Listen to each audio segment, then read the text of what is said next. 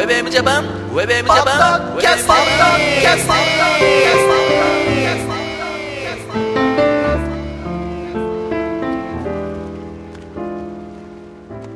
どうも皆さん、こんにちは、ヘイヨウスケです。ゆきひろギャラガーです。はい、そして、ひろかずエモーションでございます。ウェブエムジャパンのポッドキャスティングは、ミュージックアレイからセレクトした曲を紹介しながら、ヘイヨウスケとゆきろギャラガーとひろかずエモーションが小田坂から有力トークしているポッドキャストミュージックプログラムでございますと。はい。はい、どうもどうもどうも。お世話になっております。お世話様でございます。はい。もう最近ね、はい。なんかこう自由に軽快に、うん。えーやってます、この番組でございますけども。そうなんね。一番等身大のね、はいそうだね。あの僕たちをうんはい。見せられてるんじゃないかなと思いますけども、170ないですから、僕は。等身大？等身大？がね、ああ、ちょっと大きめに言っといてもよかったんじゃないの？あほ、らじゃあ普170ぐらいです。ああ、そうですね。はい普段なかなか人に会わないんでね。はい。はい。イメージだけちょっといい感じで、はい言ってきます。というわけでね、はい。今日のお題はなんと、雪色ギャラがね、はいえー私こござい、ますえー YG のね、YG で行ってきました。YG の 映画シリーズで映画シリーズで、映画評よ論で。く言ってますよね。もう、うん行くよ。うん。見たいのがあれば。うん。今日今回はは、何でしょまあ、これもまた話題と言っていいでしょう。はい。アンビルを。うおー。アンビルでございますよ。これじゃちょっとね、本当にさらっとしたストーリーをちょっと、はい。ね、よすけくんに。うん。あ、僕ですうかん。えーっと、昔、はい。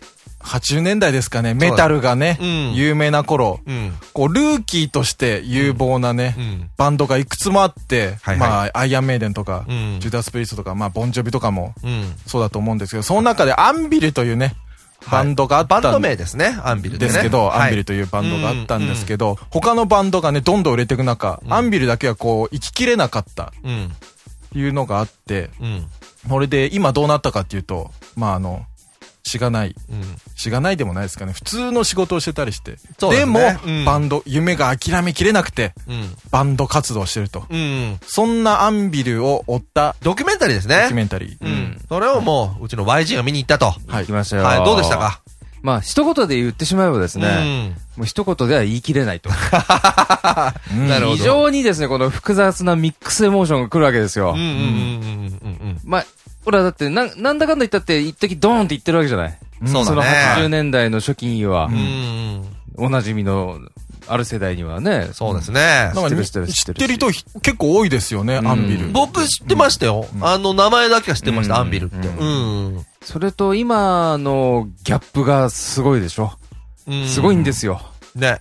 結構割にも本当に現役のその、世界のミュージシャンのインタビューとかも出てんだよね。バンバン出てきまますよ、もう。評判いいですよね。うんあの、公式サイトとか見て、うん。あの、いろんな人のインタビューというか感想もう載。ってるしねう。んその映画の中でもメタリカの人とかね。一番出てくるのはスラッシュさんですね。ガンズローですね。ガンズのスラッシュさんですね。元ガンズ。あ元なの？まあ元ガンだね。あ元なんだやめたの？だって、アクセルローズ以外いないもんね。そうですかね。あ、そうなうんなったんだ。ああ、全然知らなかった。うんはい。まあちょっと半分ネタバレになっちゃうかもしれないけど、うんなんか、ユキロギャラガー的にまずはこう、引っかかったとこみたいなのあるの特にこそうですね。う、いろんな意味で。いろんな意味、じゃあ、し象徴的なところをまず一個言っちゃおうか。うんあの、ストーリーとは別に全然関係なくうんて。はい。あのー、まあう、うまくいかないわけですよ。うん。バンド活動は。うん。で、昔の、その、一番イケてた時のプロデューサーがいて、うんそこにもう一回、今今撮ったデモテープをうん送るのね。うんはいうんそうするとそのプロデューサーから連絡来て、うん。やっぱ音いいからレコーディングしようっていうの。で、ちょっと来るじゃん、ぐんと盛り上がる話。いいじゃないですか。で、で、イギリスで撮るんだけど、うん。費用が200万かかると。なるほど。アルバム1枚200万って随分安いなと思ったんだけど、逆にね。うん。あれそんなもんだななんて思いながら見てたんだけど、で、でも結局貯金がないと。で、身内のお姉さんに借金してレコーディングして撮るわけ。うん。で、いい、で、作品自体はまあ、気に入っていいものができたと。自信作だと。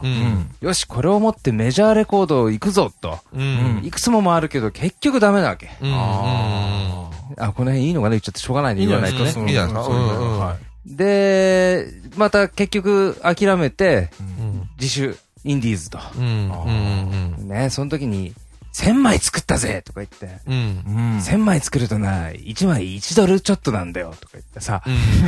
ああ、すごく結構リアルな。いや、俺も昔そのいやいや話そんなもん、だね。そんなもん、みたいなさ。うん。ねあったじゃん、昔。あったね海海外でプレスするとすげえ安いんだぜ、みたいなさ。そうね。あったね。あったでしょ？うん。それなんだようね。ん。で、結局、全然ダメでその結論に行くんだけど、うん。でも、俺たちが満足だから、いいのがこれだから、このアルバムは成功なんだとか言って、言い聞かせるみたいな感じなんですかね。なるほどねそ。のメンバーの、なんだっけ、リップスっていう人がう、ん。めんどくせえなこいつっていうぐらいポジティブな人なのよ。ななんかそのさ、うん。結果は出てないけど、自分たちが満足だから、これで OK みたいな理屈って昔俺も言ってたよな、みたいなさ。うん。客の入り合い、まあ、いまいちだったけど、今日のライブはいい感じだったからいいんじゃないみたいなうん。のに近くない？そうだね。なんかなんかそう、昔バンド活動してた人が見ると、うん本当に細かいところが、そうなんだよ。共感して、まあ、そうだろうね。来るみたいですね。共感もするし、痛いが昔の傷を掘り起こされるというか。もあるし、うんなんで自分がダメだったのかもわかるし、うんなんでこの人たちが今うまくいってないのかもわかるわけよ。そうだうね。んだから、これってさ、はい。その、おそらくだけど、どれぐらいの年の人たちなのもう今50、50まあ過ぎて50だよね。うんってことはおそらく50 30、20年もう、30年バンドやってる30年か。だって、スラッシュが言ってたけど、スラッシュかな ?30 年続いてるバンドは、ストーンズとザ・フーとアンビルしかねえっつってたからね。ああ。風続いてるって言えるんですかねやめてない以上続いてんだよ。そうだね。続けまくあーっ、要するにライブやりまくってるわけじゃないけど、一応バンドとしての関係性が保たれてるだけでいいんじゃない？一応ライブもやるしね、たまにね。うんムーンライダースも長いって言いますよね。ムーンライダースも長いね。うん。多分クラフトワーク入れてもいいかなと思うんだけどね。ク。ラフトワークもそうだね。スラッシュさんは、あの、ムーンライダースは知らないんですか？スラッシュさんでもご存知ない？知ってるわけねえだろ。で、はい。まあ、だからそう考えると、はい。その、なんつうか、えっ、と、二十歳ぐらい、まあ単純に50で30年前ですも二十歳ぐらいからでしょ、うん。で、多分結成したのもっと早いんだよ。一緒にバンドを始めたんだね。高校が確か一緒だったりとかして。はい。う。うんんだからそういう、当然、えー今、バンドやってなくて過去やってた人たちっていうのは、うんまあ同じような経験をしてる人たちが、やっぱりまあ当まあ然ね、いるって予想できるしうね。んまあ99.9%の人はうまくいかないですから。まあ、うんそれを、それもメタルをやり続けてるってところがまた。そうなんだよね。はいうんだから、あれなんだろうね。その、全く売れてないっていうストーリーだとう、ん。なんか別にあれなんだろうけど、うん。一回、上まで行って、うん。で、そのフォロワーたちが、うん。いっぱいいるわけよ。にいて、うん。で、評価してるけど、その評価とは裏腹にに、っていうね。うん。だから本当に、だ musician's musician みたいな人たちだったらしくてさ。うんあるおーその中で音楽評論家の人が言ってたのはう、うん。ん。その後につながるビッグフォーと、うん。メガデス、あとなんメタリカ。メタリカ、あの辺のね。えー、スラッシュスレイヤーとかですか？うん。結構ね、あの、ちょっと時代はもうちょっと後になりますけど。その辺の人たちに、うん。の、こうなんつうの、ベースになる楽曲というか、うん。アルバムを実は作っていたのがアンビルだっていう。うん。だからその後のメタルの10年間間を作ったのはアンビルっていう。あ、すいません。さっきビッグフォーちょっと間違えてました。アンスラックスですかね。あーあーアンスラックスそうかもしれないね。スコット・イアンちょっと出てましたよね、それで。うんうんうん。アンスラックスの人も出てたし。そう、だから、それをさ、うんえっと、聞くとさ、すごく思うんだけど、その、あれなんだよね、結局、成功って、評価とはまた別って感じなんだよね。ねやっぱり、アルバムがいっぱい売れてとか、お金も儲けてとか、今、今も現役で、うん。それだけでやれてる人たちっていうのが、その、いいんだよ。他のそのじゅ、例えばそれが仮に、えー自分たちのバンドが、その後の10年間を作ったと言われても、うんうん。その現在の自分が、いかようなね、姿でいるかってことの方がう、ん結局、大事なわけじゃん。そうなんだよね。うんうんまあ、その話を聞いてるだけでもね、うんだいぶそのやっぱりバンドやってた人間としてはね、かなり来ますけどうね。ん、これは複雑だよね。本当に心境としては。うんん。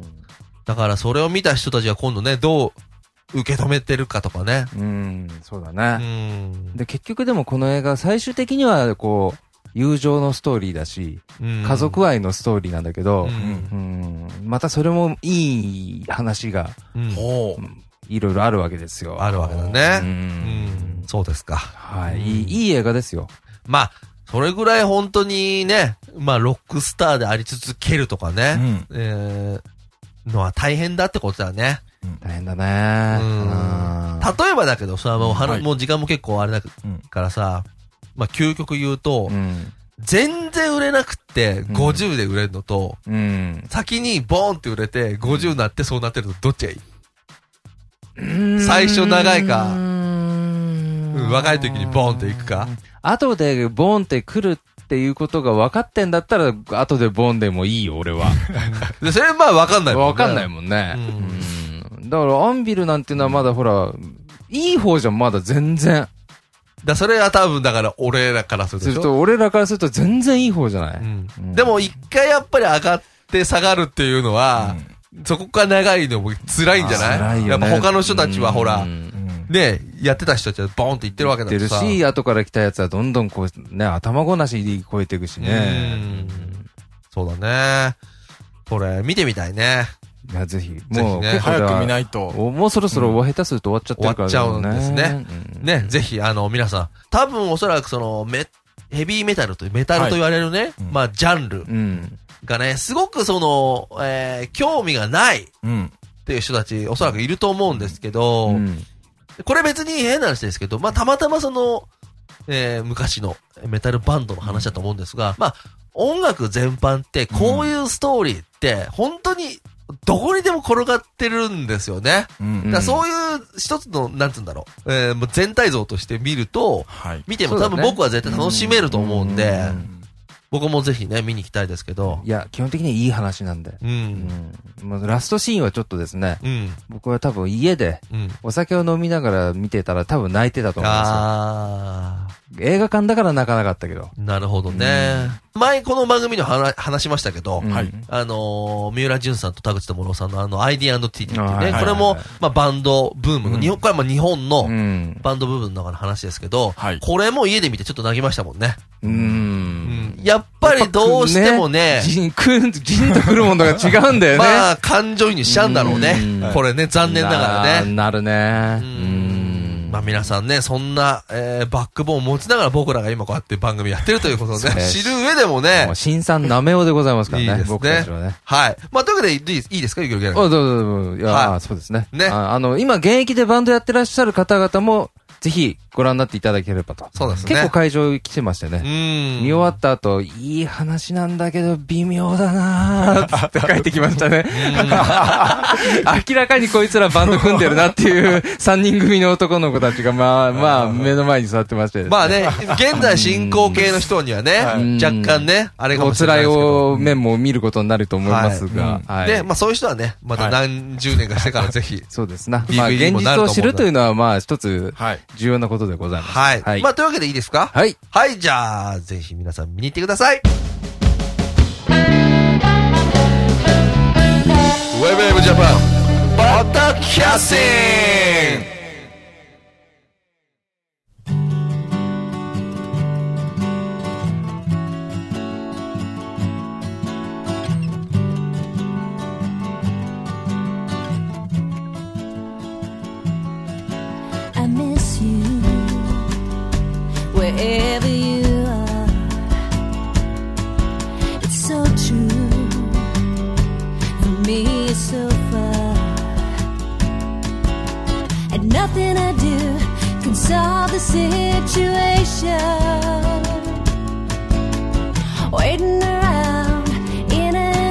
anticipation.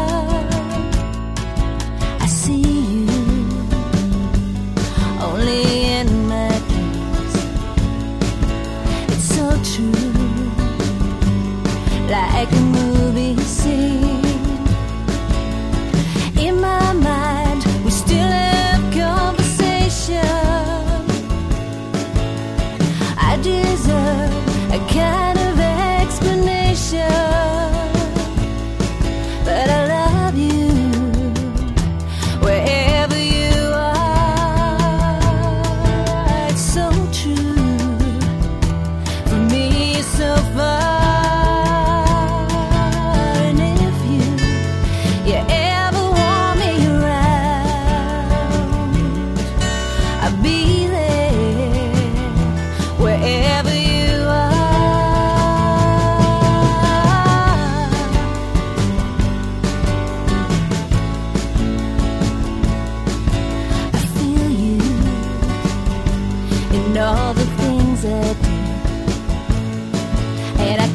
to